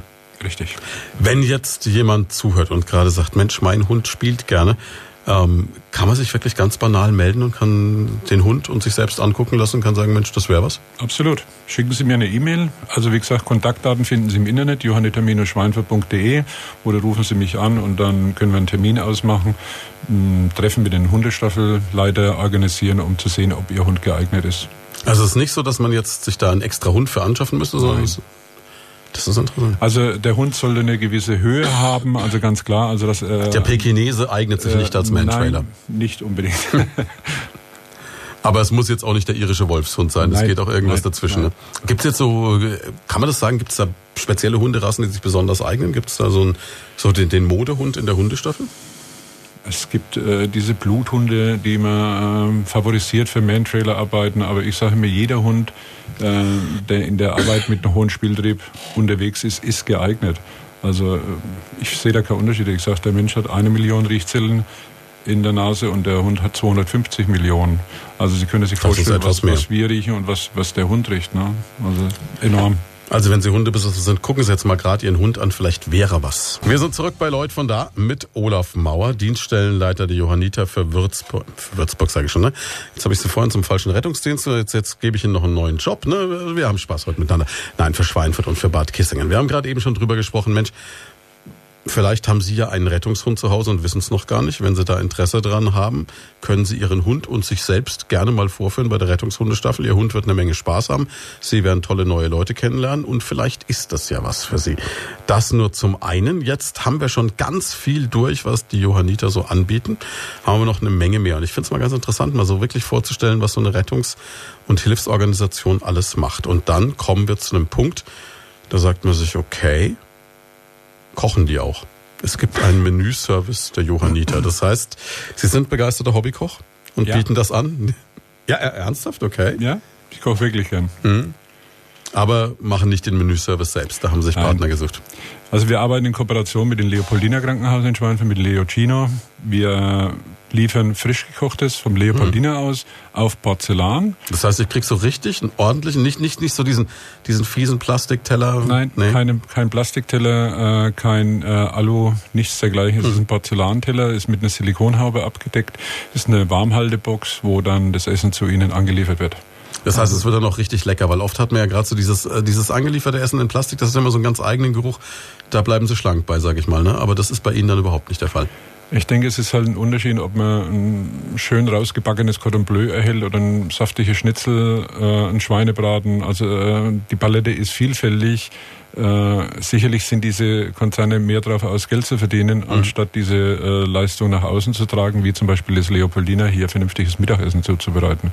Und äh, war für uns der geeignete Partner und freuen uns und unsere Kunden freuen sich auch. Das heißt, wenn ich jetzt, da sind wir wieder bei den, eigentlich fast bei der gleichen Klientel wie beim Hausnotruf, wahrscheinlich sogar noch etwas weiter gefasst. Das heißt, jeder, der vielleicht allein lebt oder auch ältere Paare, die sagen, ach komm, wir wollen uns das nicht mehr antun mit der Einkauferei, die Sachen nach Hause tragen, wollen uns aber ausgewogen ernähren, dann ist das eine gute Option. Ja, ich denke, wichtig ist die ausgewogene Ernährung, weil wir doch, äh, wir haben eine äh, tägliche Auswahl von drei Menüs. Mhm.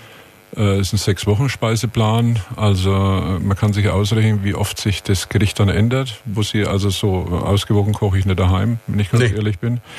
Und man hat da die Möglichkeit, sich wirklich gesund zu ernähren und ausgewogen. Wichtig ist bei uns, ähm, man muss dreimal die Woche bestellen, mhm. ich gleich mal dazu sagen, wegen der Hygiene, dass die Boxen wieder zum Spülen, also die kompletten Boxen, Teller, alles läuft durch die Spülstraße, dass das wieder alles sauber ist, weil wenn man nur einmal oder zweimal, dann sind die, ist der Zyklus so lang, wo die Boxen rumstehen würden. Ah, okay, daraus erklärt sich das. Ich kann das aber dann zum Beispiel, wenn ich jetzt in Urlaub fahre, auch abbestellen oder sowas, ne? Ohne Probleme. Also von heute auf morgen, wenn Sie, wie gesagt, wichtig ist, vor 9 Uhr abzubestellen, mhm. weil sonst ist die Zeit rum. Also völlig komplikationslos. Häufig sind es äh, Angehörige, wo bestellen für die mhm. Eltern.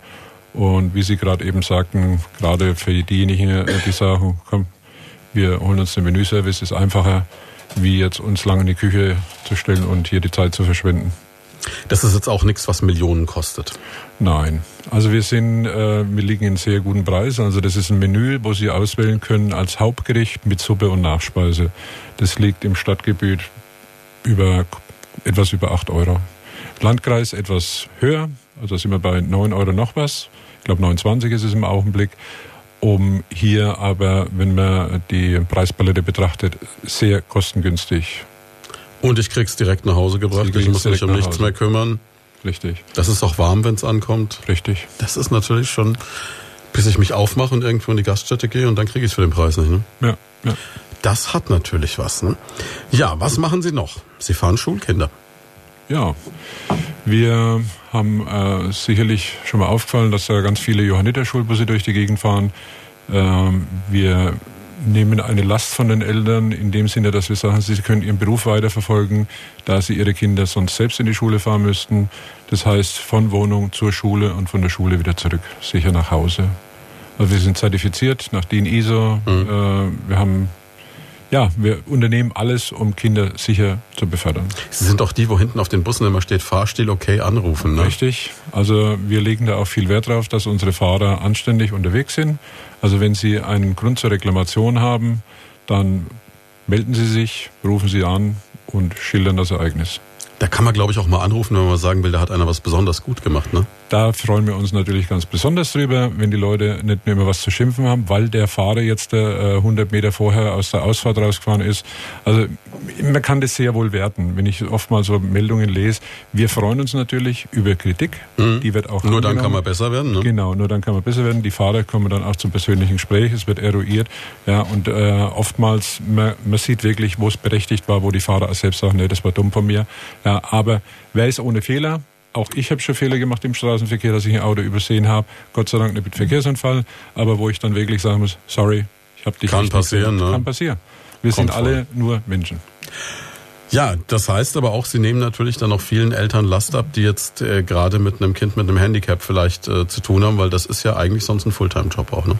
Das ist ein Fulltime-Job, ja. Es ist natürlich auch eine Entlastung, dass diese Spezialschulen, wie zum Beispiel die Schule in Schonungen, für Körperbehinderte oder die Franziskus-Schule, ja, die sich hier wirklich intensiv und klasse um die Kinder kümmern. Ja, und dann gibt es noch solche Sachen wie klar Patientenfahrdienst, haben wir schon drüber gesprochen, Behindertenfahrdienst, Schulbusdienst, betreute Erlebnisausflüge für Senioren. Das heißt, das ist ja was, was zur Zeit, wo ich auch das Gefühl habe, es geht eine Riesenkampagne auch durch die Presse, das Thema Alter, Alleinsein, Einsamkeit. Das ist was, was glaube ich ganz groß ist. Viele sitzen den ganzen Tag in ihrer Wohnung und äh, das ist schon das Highlight, wenn die Johanniter kommen und das Essen bringen, so ungefähr. Ähm, ja, manchmal ist es leider nicht anders möglich, da die Leute einfach vom Handicap her äh, nicht mehr machen können. Dass mhm. sie wirklich sagen, ich muss in mein häuslichen Umfeld mich bewegen. Aber wir bieten auch die Möglichkeiten zu sagen, den Fahrdienst in Anspruch zu nehmen, einfach mal rauszukommen. Mhm. Und zu sagen, ich möchte einfach mal im Park, ich möchte... Äh, ja, mal zum Essen gehen, ins Theater und, und, und. Wir bieten die Möglichkeit und diese betreute Seniorenreisen, das ist aber eine völlig unterschiedliche Sache. Und zwar äh, können die, wir haben ein Pferdenprogramm, also beziehungsweise ein Reiseprogramm, mhm. wo die Menschen sich dann aussuchen können, welche Reise sie buchen möchten, also zum Bodensee mit Erlebnisaufenthalt im Hotel, äh, also wirklich verschiedene attraktive Reiseangebote zu einem günstigen Preis. Das ist meistens in Kleingruppen, mhm. ja, also kommt super gut an, die Leute lieben es. Ich habe auch immer eine Betreuung dabei. Es Richtig. ist jemand dabei, der sich auskennt, wenn es gesundheitlich mal nicht gut geht. Das Richtig. ist natürlich schon so eine Rundumgeschichte auch. Ne? Und ich glaube, es ist natürlich auch ein Punkt, äh, der Markt, wenn man so will, wird für Sie ja nicht kleiner. Ne? Wir werden ja nicht jünger. Äh, nein, absolut nicht. Und ich sage, wir freuen uns auf die Aufgaben. Immer wieder aufs Neue, jeden Tag aufs Neue. Wir versuchen immer besser zu werden in vielen Bereichen, ganz klar. Äh, weil sehen, was Meichen kommt. Aber Sie sehen auch, dass die Bevölkerungsentwicklung natürlich in so eine Richtung geht. Ne? Also man sieht ja, muss sich bloß mal die Werbung anschauen. Man sieht immer mehr Werbung mit Menschen, sage ich mal, die erwachsen sind, mal vorsichtig formuliert, als äh, mit so vielen jungen Leuten. Ne? Ja, ich denke, wir müssen einfach uns daran gewöhnen, dass wir eine alternde Gesellschaft sind in Deutschland. Und das ist nicht von der Hand zu weisen. Und äh, wir müssen heute im Endeffekt die nötigen Schritte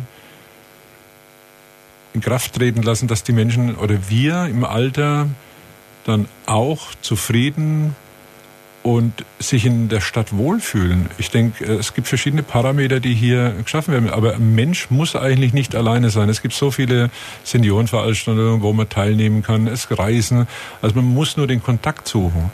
Wenn ich mich natürlich zu Hause in der Wohnung einigel, dann habe ich keinen Kontakt. Also raus, informieren Sie sich, wo finden Veranstaltungen statt, nehmen Sie teil und haben Sie Spaß am Leben. Ja, und es ist natürlich auch so, dass man sagen muss, dass auch zum Beispiel neue Wohnformen immer mehr diskutiert und entwickelt werden. Ich kann mich daran erinnern, wir haben viel mit der Diakonie in Schweinfurt hier zusammen gemacht und mit dem Seniorenbeirat, die also da ganz interessante Ansätze haben. Und da gibt es schon viel spannende Dinge, denke ich. Ne? Ja, ich bin selbst Mitglied im Seniorenbeirat der Stadt Schweinfurt und ich denke, dieses Quartiersmanagement, was ausgearbeitet worden ist, mhm. eine, der Schritt in die richtige Richtung, um hier die Bedürfnisse vor Ort zu erkennen. Wo ist Nachholbedarf? Wo muss nachgesteuert werden, um den Menschen in ihren ja, vertrauten Wohnvierteln das Leben noch schöner zu machen. Ja, und da wurde ja auch direkt jetzt gerade zu Recht auch vom Seniorenbeirat so ein bisschen angemeldet, dass wenn man jetzt schon ganze neue Stadtteile schafft auf ehemaligen US-Liegenschaften, es durchaus auch denkbar wäre, mal an Ältere zu denken und an Wohnlösungen für die, Richtig. die wir ja auch brauchen werden. Ne? Richtig. Jetzt haben wir noch ein bisschen Zeit und wir haben noch gar nicht so richtig darüber gesprochen, wie denn das mit dem Ehrenamt genau läuft. Jetzt haben wir schon gehört, Sie haben vorhin mal ganz am Anfang des Gesprächs gesagt, Mensch, wenn jemand Lust hat, Sie finden für jeden den richtigen Job.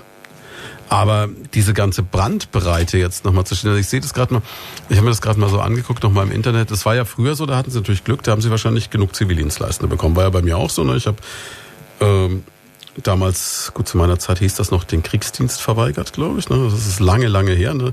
Und äh, dann ähm, mich umgeguckt und dann landet man bei einer der großen Hilfsorganisationen in der Regel, wenn man nicht irgendeine so Orchideensache gemacht hat, wie jetzt, was weiß ich, ähm, Entwicklungshilfe oder äh, whatever. Ne? Ja, und ähm, da gab es natürlich für Sie erfreulicherweise eine Menge Leute. Jetzt gibt's ja quasi nur noch den Bundesfreiwilligendienst und das FSJ, das Freiwillige Soziale Jahr. Ich befürchte, das machen nicht so arg viele. Ne? Ähm, man muss sagen, mit dem Wegfall des Zivildienstes ist, war für uns schon eine große Lücke, weil ähm, ich sag, die Kollegen waren halt vor Ort und man konnte das eine oder andere in der Dienststelle leichter bewältigen. Mhm. Aber die Zivildienstleistenden waren ja kein Personalersatz. Mhm. Also äh, das ist nicht so, dass die irgendeine Arbeitsstelle ersetzt haben.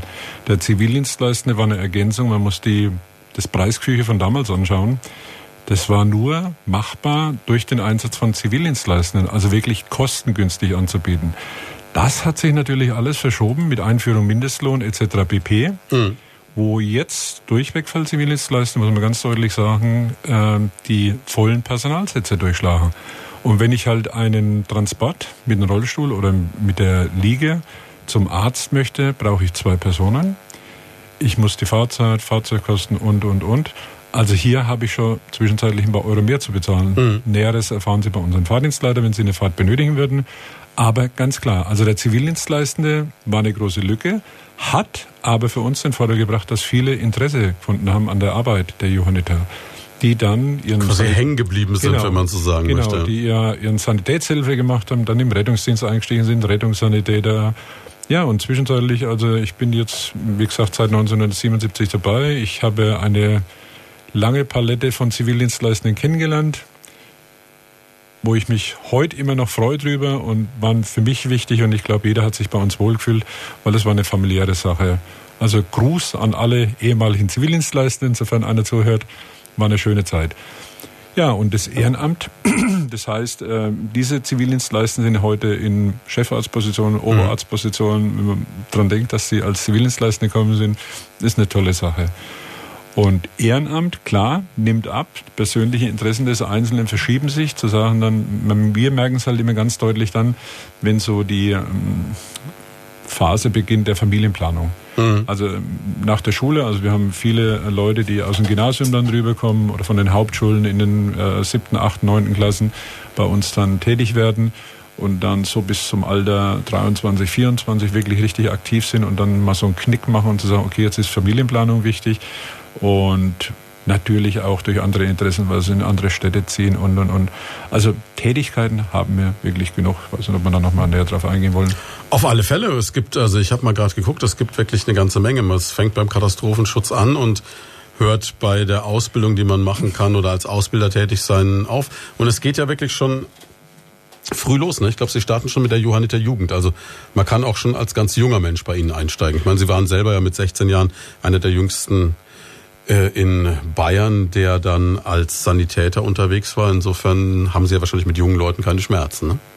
Nee, absolut nicht. Im Gegenteil. Also wir haben jetzt äh, für alle, die über Ostern noch keinen Platz für ihr Kinder wissen, wir haben jetzt wieder ein tolles Osterprogramm geplant mhm. für Kinder.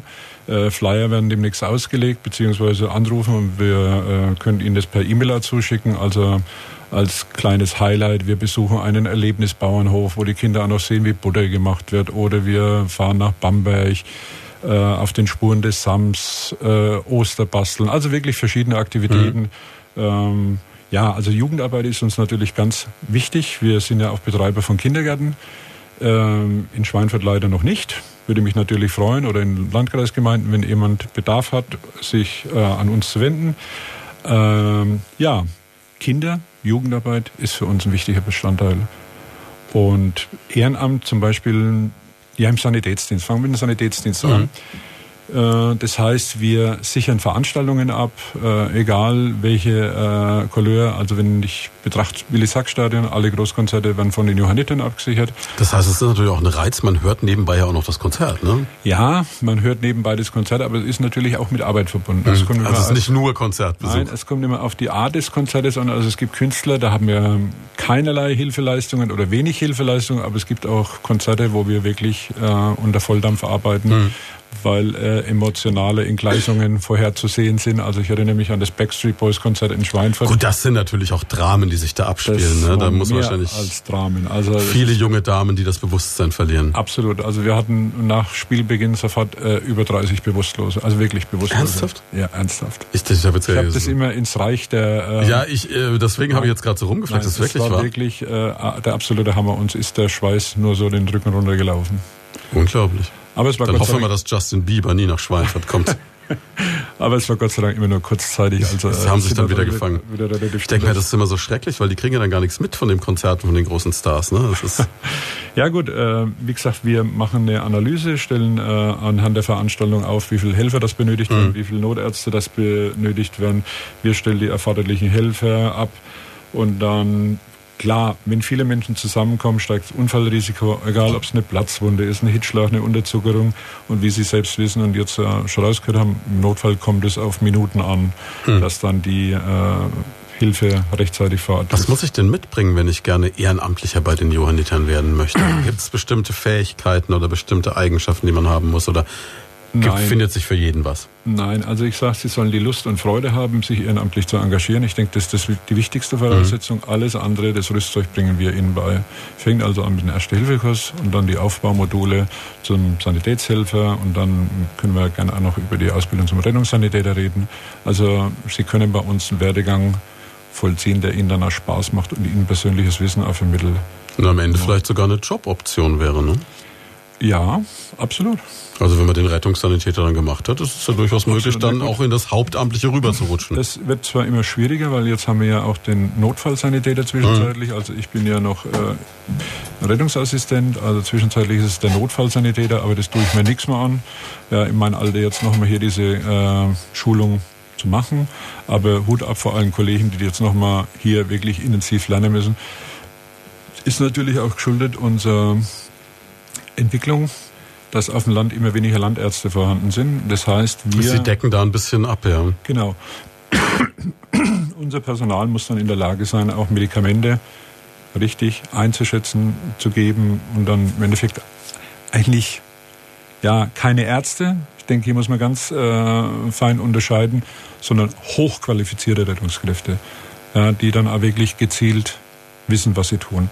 Also es ist, nicht, ist jetzt irgendwie ein bisschen falsch ausgedrückt, die wissen mhm. heute schon, was sie tun, aber die, das, Spek die Spektrum, das Spektrum wird nochmal erweitern. Ja. Wird nochmal erweitert. Ich denke, das ist äh, richtiger Satz. So, ich muss da jetzt mal hier äh, korrigierend einschreiten. Ne? Jens Hübner ist gekommen und wir haben festgestellt, Olaf Mauer von den Johannitern und Jens Hübner teilen eine Passion, nämlich die Country-Musik. Wir haben noch gar nicht erwähnt, dass der Herr Mauer jahrelang äh, für die US-Armee gearbeitet hat. Wir hätten die Sendung auch problemlos auf Englisch machen können, ne? Sure, if you want to. Yeah, we can, but uh, I don't know. Think, Für die uh, Leute da draußen wird es wahrscheinlich. Hm. Ich habe ich hab einmal eine Sendung äh, fast komplett auf Englisch gemacht mit einem jungen Afghanen, der zu, in dieses Land gekommen ist. Und das war dann schon ganz spannend, wenn man dann immer auf Englisch Fragen stellt, dann so ein afghanisches Englisch zurückbekommt und dann auch wieder überlegt. Also das hatte was. Aber ähm, da sind wir bei dem Thema, das wir gar nicht angeschnitten haben. Flüchtlingshilfe machen Sie auch noch, ne? So ganz nebenbei. Jo. Also wir hatten beim Beginn äh, ad hoc dann, wo die Massen zugenommen haben, draußen in der Ledward Barracks äh, Zelte aufgestellt, mhm. Betten zur Verfügung gestellt, Notstromaggregate, Heizung. Also völlig unkompliziert und schnell. Und hat ja auch gut funktioniert. Man muss ja. sagen, Schweinfurt ist eigentlich, auch wenn die Leute immer wieder so ein bisschen kritisch gucken, trotz allem ein Musterbeispiel dafür, dass es alles gut und reibungslos gelaufen ist. Ne? Ja. Toi, toi, toi. Muss man sagen. Ich denke, äh, wir müssen von unseren Vorteil, Vorurteilen etwas Abstand nehmen. Mm, jeder muss betrachten, wenn man es bezogen auf die Welt sieht, wir haben eine Wohnung, wir haben zu essen, wir haben zu trinken. Das ist meine persönliche Meinung jetzt. Einfach mal zu hinterfragen, was diese Menschen auf sich genommen haben, um hierher zu kommen, um hier neu Fuß zu fassen. Wir hatten am Anfang des Gesprächs würden wir nicht dasselbe tun, wenn wir in dieser Lage wären? Vermutlich. Krieg, ja. Krieg und Verfolgung Abstand zu nehmen und zu schauen, ein neues Leben aufzubauen. Also manchmal die Augen etwas zuzudrücken und etwas, ja, Weitsichtigkeit walten lassen, um diese Menschen auch willkommen zu heißen. Natürlich ist es nicht immer einfach. Wichtig ist eine vernünftige Integrationsarbeit, die darf nur nicht äh, nur gesprochen werden, sie muss aktiv erfolgen. Und vielleicht, wenn der eine oder andere sich auch in diesem Bereich noch ehrenamtlich einbringt, ich denke, diese Kräfte sind ganz besonders gesucht. Damit haben wir wieder die Klammer zurück zum Thema Ehrenamt. Und da haben wir schon gesagt, wir haben jetzt noch fünf Minuten Zeit. Wir haben schon gesagt, es kann eine Karriere dabei rausspringen, wenn man beispielsweise Richtung Rettungsdienst geht. Gut, das ist ein bisschen komplizierter geworden, weil die Ausbildung wesentlich fordernder geworden ist. Einfach deshalb, weil viel mehr Aufgaben mit übernommen werden müssen. Darüber haben wir schon gesprochen. Aber auch in vielen anderen Bereichen. Sie haben vorhin gesagt, Sie würden sich die Ausbildung jetzt nicht mehr unbedingt antun zum Notfallsanitäter in Ihrem Alter. Jetzt äh, soll das aber natürlich nicht heißen, dass man nicht auch im Alter von über 35 äh, sagen kann, Mensch, äh, ich gehe noch irgendwo ins Ehrenamt. Also das geht wirklich auch, auch der, der 65-Jährige, der sagt, ich habe jetzt noch Lust, mich noch ein bisschen zu engagieren, vielleicht auch einfach Leute zu treffen, vielleicht auch einfach von zu Hause rauszukommen. Absolut. so das Vakuum nach der Rente zu füllen. Ja, absolut. Ich sag, ich äh, kann mir gut vorstellen, gerade Menschen, die äh, langjährig im Berufsleben gestanden waren, von heute auf morgen rausgerissen werden und sie diese Leere spüren ähm, im Verwaltungsbereich im Endeffekt zu Sachen mit zu unterstützen, äh, bei den Auszubildenden, am Telefon. Also es gibt wirklich viele Bereiche oder die Technik zu unterstützen im Ehrenamt. Äh, der eine war Elektroniker, der andere war Kfz-Spezialist mhm. und, und also die, die Palette ist vielfältig. Da ist ja auch unheimlich viel Fachwissen da und unheimlich ja. äh, Erfahrungen von Jahrzehnten, die ja sonst völlig brach liegt. Das wäre ja auch schade drum, ne? Richtig. Also wir bilden ja selber aus, Auszubildende, Büromanagement. Äh, die der letzte oder die letzte geprüfte hat sogar einen Staatspreis erhalten. Also es macht Spaß und unsere Auszubildenden, wenn es uns immer gelingt, äh, werden die bei uns natürlich übernommen. Das, das ist natürlich auch eine Also für Geschichte. Interessenten, die Interesse an der Ausbildung haben, Bewerbung schicken. dann würde ich Ausbilden tun Sie in vielen Bereichen wahrscheinlich auch, ne? Ja, Büromanagement hauptsächlich. Büromanagement hauptsächlich. Ja, ja, ja. Das heißt, ja, Büros, aber fast jeder will ja immer ins Büro, ne? Naja. Geregelte Arbeitszeiten, man macht sich nicht schmutzig.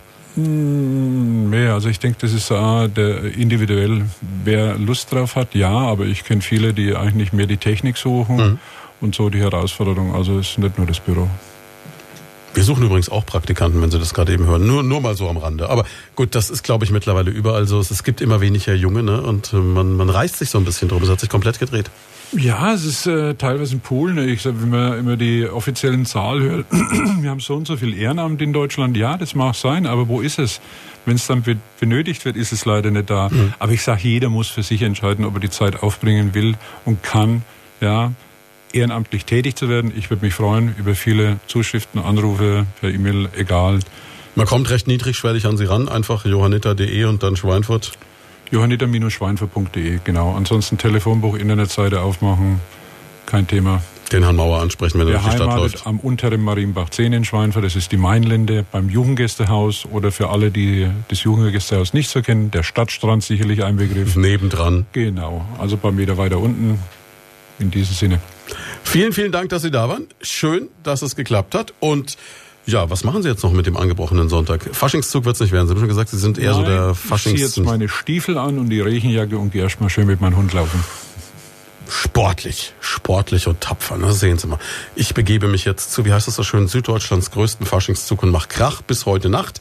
Und wir können uns dann morgen früh, pünktlich früh um fünf wieder hier hören. Stellen sich den Wecker. Ich freue mich auf Sie. Jetzt gibt's den Kollegen Jens Hübner mit den Kulthits. Wobei ich glaube, dass wahrscheinlich der Herr Mauer und der Herr Hübner sich jetzt noch eine Sekunde über Country austauschen werden. Aber da haben Sie jetzt auch Zeit dazu, denn jetzt kommen erstmal die Nachrichten.